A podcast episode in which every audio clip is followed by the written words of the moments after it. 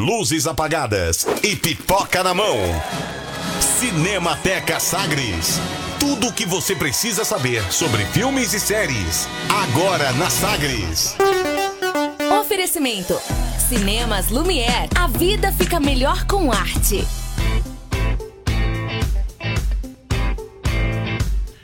Cinemateca Sagres, nesta edição de quinta-feira, dia 3 de outubro de 2019, com o João Paulo Tito, também com o Beto Estrada, para a gente falar sobre o podcast Ouvindo Cinema. Primeiro, bom dia, João Paulo Tito, bom ou não? Bom dia, Rubens. Bom dia, Jordana, Sileide, Beto e todos os nossos ouvintes. Bom dia, grande Beto Estrada. Bem, Beto? Tudo bem. Muito bom dia para todos vocês também. Beto, hoje mais uma edição no ar do podcast Ouvindo Cinema. Qual o destaque de hoje? Do que, que se trata essa edição? Tá, essa edição é, é o terceiro capítulo de quatro, Uhum. né? Do Ouvindo Cinema sobre Ennio Morricone, né? Dessa vez nós vamos falar dos dois últimos filmes dirigidos por Sérgio Leone, que foi o Era Uma Vez no Oeste e Era Uma Vez na América, né?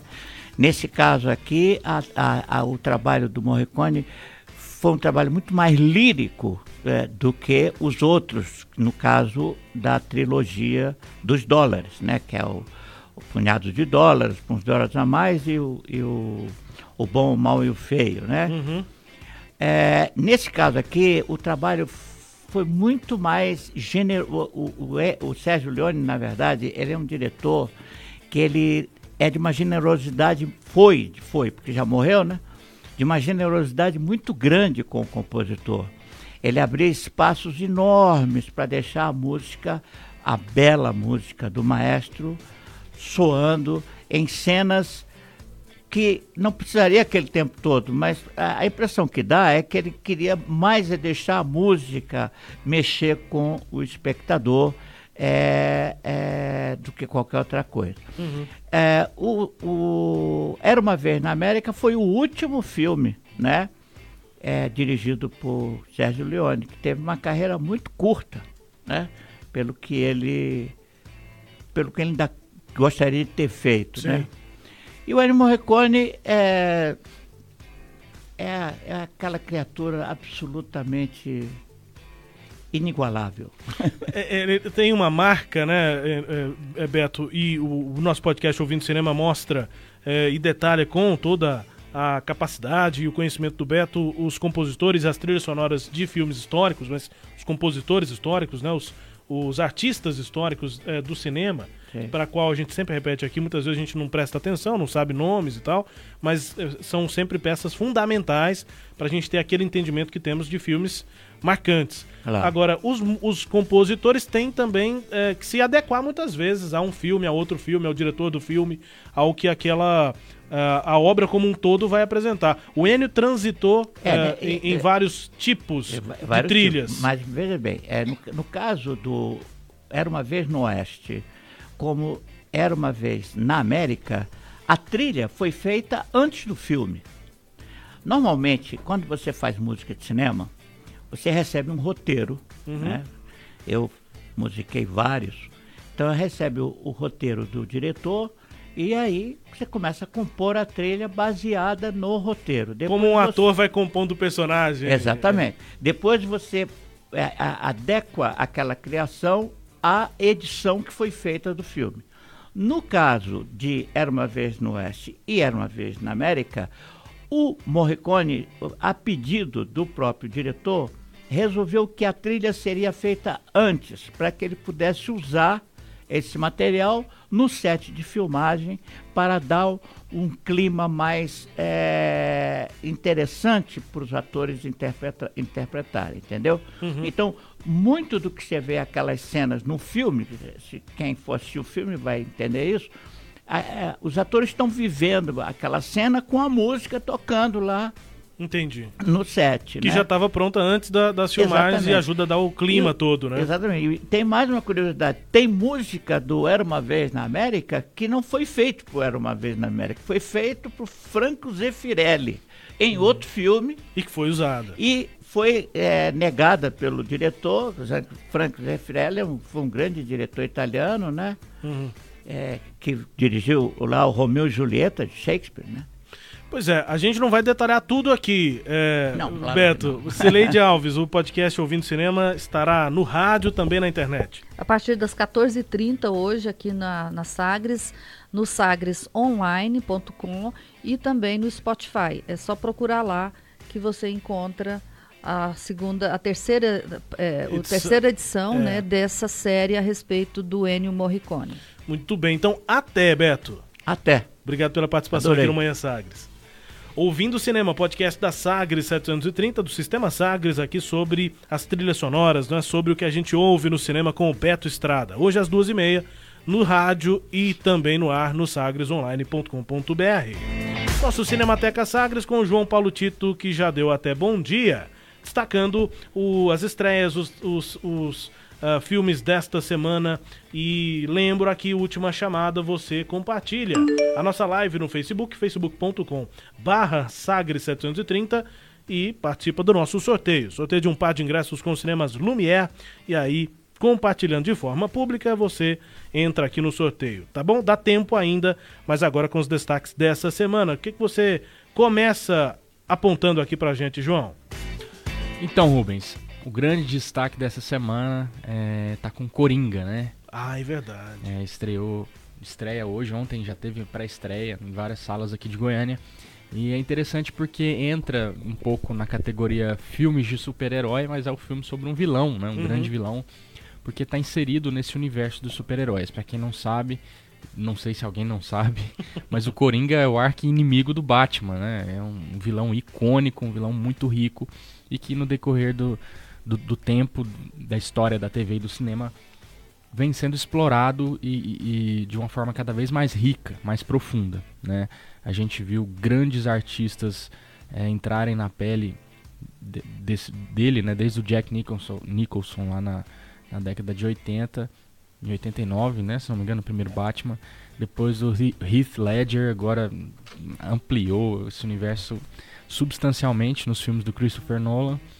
E agora a gente vai ver o Joaquim Phoenix, que é um, diretor, um, um ator que já foi indicado, já ganhou o Oscar, um cara excelente, já fez filme do Woody Allen, já interpretou o Johnny Cash, é um cara excepcional, acho que ficou mais famoso fazendo o Imperador lá no Gladiador, né, Uhum. o, o grande, o grande é, inimigo do, do Maximus. e agora ele vem nessa interpretação magistral, tá- o filme tá excepcional, assim, ele teve muitas críticas negativas, mas críticas que, ao meu ver, não, não procedem muito. Acho que as pessoas não entenderam bem a metade. Eu vi crítica falando o seguinte: olha, é um filme muito denso, um filme que estimula as pessoas à depressão. A... Gente, é um filme sobre o Coringa. É, pois é, Né, o cara é o que não vilão. conhece o Coringa, né? Exatamente, assim. Você não vai falar que o Coringa é um cara bonzinho. Pelo contrário, é um cara com- completamente louco, né? Perdão. É, e a gente vai ver no filme a transformação dele, de um, a desumanização dele, né? Como que um cara que já tinha lá os seus problemas neurológicos, psicológicos, se transformou nessa figura completamente dissociada é, do, do convívio em comunidade, né? Em, em sociedade. Então, é, ele para construir esse personagem foi feito um estudo muito profundo de personagem, né? De, de complexificação de personagem, de camadas, é, para fazer para gente fazer a gente primeiro se identificar com ele, não no sentido de querer ser ele, mas de entender as motivações dele, ver, poxa, esse cara aí é um cara que gosta da mãe, que cuida da mãe, que tá tentando ganhar sua vida com o seu emprego de palhaço, que sofre um, um bullying diário só por ser um por, por ter um, um emprego ruim e, e como que como ele é, indivíduo tentando sobreviver nessa Gotham City cruel e selvagem vai sendo aos poucos é, transformado nessa figura completamente louca, né? E, e é muito legal você ver esse personagem novo que está sendo em- é, apresentado pra gente, que é o Arthur Fleck, que é o Joaquin Phoenix antes de virar o Joker, né? O Coringa. É, e como esse personagem que a gente está conhecendo agora vai se transformando num personagem que a gente já conhece há muito tempo, que é o Coringa, né? É, e Então o é- surgimento dele, de onde é que surgiu o Coringa, né? É, porque existem várias, várias, várias origens, né, contadas nos quadrinhos. no- por exemplo, no, no Batman do, do, do- do Tim Burton, lá da década de, de 80, de 90, final da década de 80, o, o- Jack Nicholson simplesmente cai num, num poço lá de, de Isso, é, ácido eu me lembro disso. e já sai branco lá de dentro e, e rindo, né? Já loucaço, Quer dizer, já- porque caiu no... no- Que aliás ele tinha. Ele era o próprio, né? era é o próprio, É, é, é um dos exato. melhores. Ele encarnou bem né? o personagem. Encarnou né? muito bem. E agora a gente vê, assim, desde Porque assim, a do história Heath do Ledger, Batman todo mundo já conhece. já A conhece. mãe morreu, o pai morreu e foram tal. assassinados na frente assassinados, dele, né? ele tá traumatizado, aí ele entra naquela era de trevas e sai de lá e vira o ninja. Existem essas referências, inclusive, no filme do Coringa, né? Pois da é, origem a do, Batman, a gente sabe, também. agora do Coringa, que é exatamente o arqui-inimigo, a gente, A gente eu pelo menos não muito bem, conheço. né? Você acha que esse novo Coringa é melhor do que aquele do outro ator que se Do Heath suicidou lá? Ledger, do, é do Batman? Cavaleiro das Trevas, É. do Heath- Heath Heath Ledger. Olha, são Coringas em pontos diferentes da história, né? O do Heath Ledger já é um cara absolutamente consolidado na vida do crime, um cara que sabe o que tá fazendo, que sabe o que, que é. É, são momentos do maluco, Coringa diferentes, né? Com in- uma interpretação magistral, com figurino sensacional, Sensacional. né? Mu- muito bom. E esse do Joaquin Phoenix também é, eu acho que, assim, eu arrisco dizer que ele vai ganhar Oscar com a interpretação, porque Mas ele é é, muito o bom. né? Rio de Ledger ganhou, né? Ganhou o póstumo, né? Ele já- mas, mas merecidíssimo, né? Como foi brilhante. Eu acho que eh, eu tenho a impressão de que os dois encarnaram muito bem. Muito bem. os momentos do Coringa, né? Porque o Rio de Ledger é, é o Coringa, é. pra É. mim, a referência. Quando eu Eu- penso eu em vou- Coringa, eu, vou penso nele. Eu vou confessar uma coisa pra você. Esse tipo de cinema, eu não, Não te atrai. eu não, não me atrai muito. Eu não gosto de, de- dessa, desse tipo de cinema. Mas aquele filme me mexeu É, profundamente. E o personagem é muito intrigante, né? Muito. Então esse filme vai, vai te agradar muito, eu acho, É. porque a gente não vê poderes especiais, é, efeitos especiais. Não, ali é interpretação pura e Entendi. história. Existem muitas referências, inclusive ao cinema do Martin Scorsese, que seria produtor executivo do filme, acabou deixando, mas o Robert De Niro tá lá e existem muitas referências, principalmente a Taxi Driver, na- nas Hum. cenas que o que o Coringa conversa sozinho com ele mesmo, na frente do espelho, apontando Ah, é? arma e aquela coisa, e dançando. Tem umas Uhum. cenas muito legais. É, existem também referências ao Rei da Comédia, que é um outro filme do, do Scorsese, com o De Niro, né? Na, na- Uhum. Que o De Niro faz um apresentador de talk show, o Murray Franklin, né? Que é um certo ídolo do Coringa, assim, do, do, do, do Arthur Fleck, né? Sim. Então, assim, é um filme muito rico, um filme excelente. Ao final, quando, quando o Joaquin Phoenix enfim encarna o Coringa como a gente conhece, né? Nessa trajetória, você sente medo, você olha cara, que figura é essa? Meu Deus, tô com medo. É, se muita gente acha que o Batman é o- é melhor herói, adora, então, é, e pra muita gente é assim, né? É, ele tem que ter um, um inimigo que, que dê medo, Altura, que seja né? né, amedrontador. Exatamente. E o Coringa é. O Coringa é. Estreia Então, é um hoje, filme né, João? fantástico. Estreia hoje, já tá em cartaz. Muita gente já assistiu ontem já. Eu gostaria de ter assistido. Eu tô bem curioso pra ver o filme. É um Acho que eu filme vou- esse é um filme que eu acho que eu vou assistir algumas vezes. O do Rio de Ledger, eu não sei quantas vezes eu assisti, muitas vezes. É. Seu filme É praticamente core. Acho que né? esse vai ser mais um desses. Eu adoro o Coringa. Gosto do Batman, mas eu acho que eu gosto do Batman também porque o Coringa existe. Aham, Porque o também. Batman, acho que ele tem muito desse outro lado. Eles são o- o inverso, né? É. O, o Aquela- Batman é aquele- completamente racional, lidou com a dor dele, com a, com a perda dele de uma forma racional ao extremo, Uhum. enquanto que o Coringa é louco ao extremo, completamente É. maluco. E é um universo que não tem poderes especiais, né? É, O- exato. qual que é o poder do Bruce Wayne? É ser rico. Ser rico. É rico, é E verdade. do Que é um Coringa. grande poder, né? Con- Convenhamos. Aliás, eu É. acho que talvez seja o maior poder. maior. no poder. nosso mundo, né? É. E o Coringa, ser louco. Então são dois, né? Aquele discurso que ele faz no, no, no Cavaleiro das Trevas, em cima do prédio, o Batman enfrentando ele de cabeça pra baixo, quase Aham. caindo. Aquele discurso ele representa muito bem, né? A relação É. entre os dois. Ó, quem é você, se é eu, né? Se você me matar, o que, que você vai ser, né? Não, ser rico, Um sem dúvida, é, é o principal poder, Beto. Tô lembrando aqui do filme que eu não acho, que- imagino que sejam esses filmes que você não, não goste tanto, mas é o Batman vs Superman. Enfim, teve esse filme aí da DC. Tem esse filme? Tem esse filme. Tem, Mesmo? tem. O, o- o- o João, ironicamente, mas enfim. Eu não lembro É, desse filme. Durante Acho o filme. Durante que eu o filme. questão o- de esquecer o- esse filme. o- esse é o que o Super-Homem tá. não- ele não tá morto, não, mas enfim. O É, no Liga da Justiça, então. O Super-Homem Uhum. começa morto. É, e aí a, a- a- Como é que é o nome da mãe do Super-Homem? Enfim. Marta. A Marta. E do A- ela pede a fazenda, né? O banco vai lá e pede a fazenda porque ela não tem dinheiro e tal, ficou pobre, sei lá, enfim. Ela pede a fazenda e aí ela tem que sair da fazenda onde o Clark Kent foi criado. E aí no final do filme, o que que acontece? Voltam lá o Bruce Wayne e o, e o Super-Homem e, o- e o Clark, é, e, o, e o- o Bruce Wayne, o Batman, consegue reaver a, a- a fazenda. E aí o Super-Homem, cheio dos seus poderes, né? Pô, Super-Homem, vira pro Bruce Wayne e pergunta, mas como é que você fez pra conseguir a fazenda de volta aqui pra minha mãe. Ele falou assim, não, é, mas é porque a fazenda já tinha ido pro banco. Aí ele falou assim, não, eu comprei o banco. no final do banco, filme. não Ou seja, o super-homem, que poder é esse que você tem, amigo? O Bruce Wayne é que é rico de verdade. Ele é que é poderoso. Ai, ai, passamos do tempo aqui, mas valeu pra falar de Coringa, João Paulo Tito. que mais temos aí nessa semana? É, temos também um filme espanhol que entra em cartaz, chama O Homem Ideal. Ele já, já passou em algumas mostras passadas aqui, mas agora entra no circuito mesmo. É um filme do espanhol Carles Aberola. E é um filme interessante porque ele vai mostrar o, o casal Jaume e Raquel, que é um casal exemplar, muito equilibrado, que está tentando achar uma solução para a depressão do amigo deles, o Ruben, que é divorciado já há dois anos. E eles vão tentar forjar, formar um, um encontro às cegas ali para ele, para resolver a vida dele. Mas isso, ironicamente, traz muito, muitos problemas para eles próprios, né? Porque eles vão passar a enxergar a própria vida, vão mudar o ponto de vista sobre a vida. É uma comédia interessante que tenta ridicularizar as fraquezas do Ruben, o personagem depressivo é, e divorciado, mas que o grande questionamento também é sobre esses, esses estereótipos, né? De o homem ideal, o que, o que, que, que, que é a relação ideal, né? Então é um filme legal, espanhol, um filme que o pessoal é, rotula como um filme de arte, né? Então Uhum. é, fica uma dica também nesse sentido. que mais? Também tem um filme muito interessante, vocês sabem ou gostam do que é o terror gore? Gore. Eu sei gore. o que é, é, e eu não costumo gostar muito, não. É eu vejo, já vi terror que- bastante, mas eu não costumo gostar. Esse é aquele que a Cileide nem chega ah, perto. né? né? É aquele que com sangue pra tudo que é lado, né? Tô terror fora. com cenas explícitas, né? Existe o terror sugerido e o gore, que é aquele terror nojento. Eu né? gosto quando junta uma coisa na outra.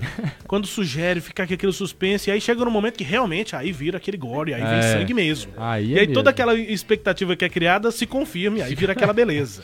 Aí tem aquele que é só sugerido, né? Que são esses É. últimos, esses terrores mais recentes, assim, né, João? Que não tem Brinca nada assim muito. medo, né, e é, com- sangue e tal, o corra, enfim, esse, esse É, estilo de terror exatamente. recente, que é mais a sugestão, você fica naquela tensão. Eu gosto principalmente desses, do, do, do terror, do, do sugerido. Mas quando chega no final da cena, assim, e tem aquele clima cheio de sangue, e o assassino vai lá e mata mesmo. Aí também me- parece que dá uma certa. Uma, uma- Conclui, sabe? Você vai naquela expectativa, vai subindo a expectativa até que ela chegar ao fim e realmente acontece alguma coisa. Aquela coisa meio tarantinesca, né? Isso, é. Bem por aí. Ah, braços rolando e, E tal. aí acontece, é. Pois é, aqui no Brasil a gente não tem muita tra- tradição nesse tipo de gênero, né? São mais os italianos e os americanos. E agora vem o Clube dos Canibais, que estreia aqui na, na capital, um filme do Guto Parente, é, que é nacional e é um terror gore. né? É, a história é um, Otávio e a Gilda são um casal tradicional de classe alta que fazem parte do The Cannibal Club. Hum. É, e eles têm o hábito de comer, de jantar os seus funcionários. Jantar Eles contratam funcionário. pessoas para poder comê-las. Só fico lembrando do Hannibal Lecter. Exatamente, tem muitas cenas parecida com, parecidas com Hannibal. E é um filme de baixo orçamento, mas vem conquistando a crítica. eh, Foi exibido em alguns festivais no exterior. Né?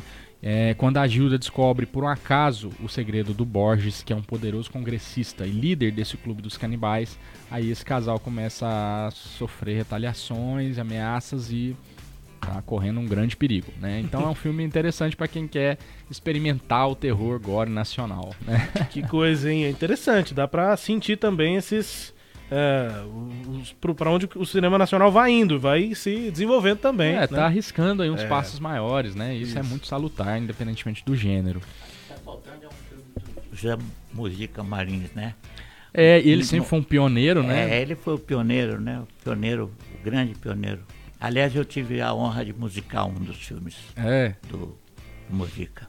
É, pois são, são, são é, áreas é pelas peso. quais o cinema vai, Só que vai o. Mujica, ele fazia os efeitos eh, em- no estúdio dele, lá na, na Barra Funda, em São Paulo. A maneira de ele fazer é que era inacreditável, Uhum. porque não tinha nenhuma técnica eh, de computação gráfica, não Uhum. era nada disso, era tudo feito na mão mesmo, na, na, Na sabe? raça. Na raça. Tem também o filme Sócrates, João. Isso, o Sócrates já é um filme com uma pegada mais social, né? Um filme muito denso.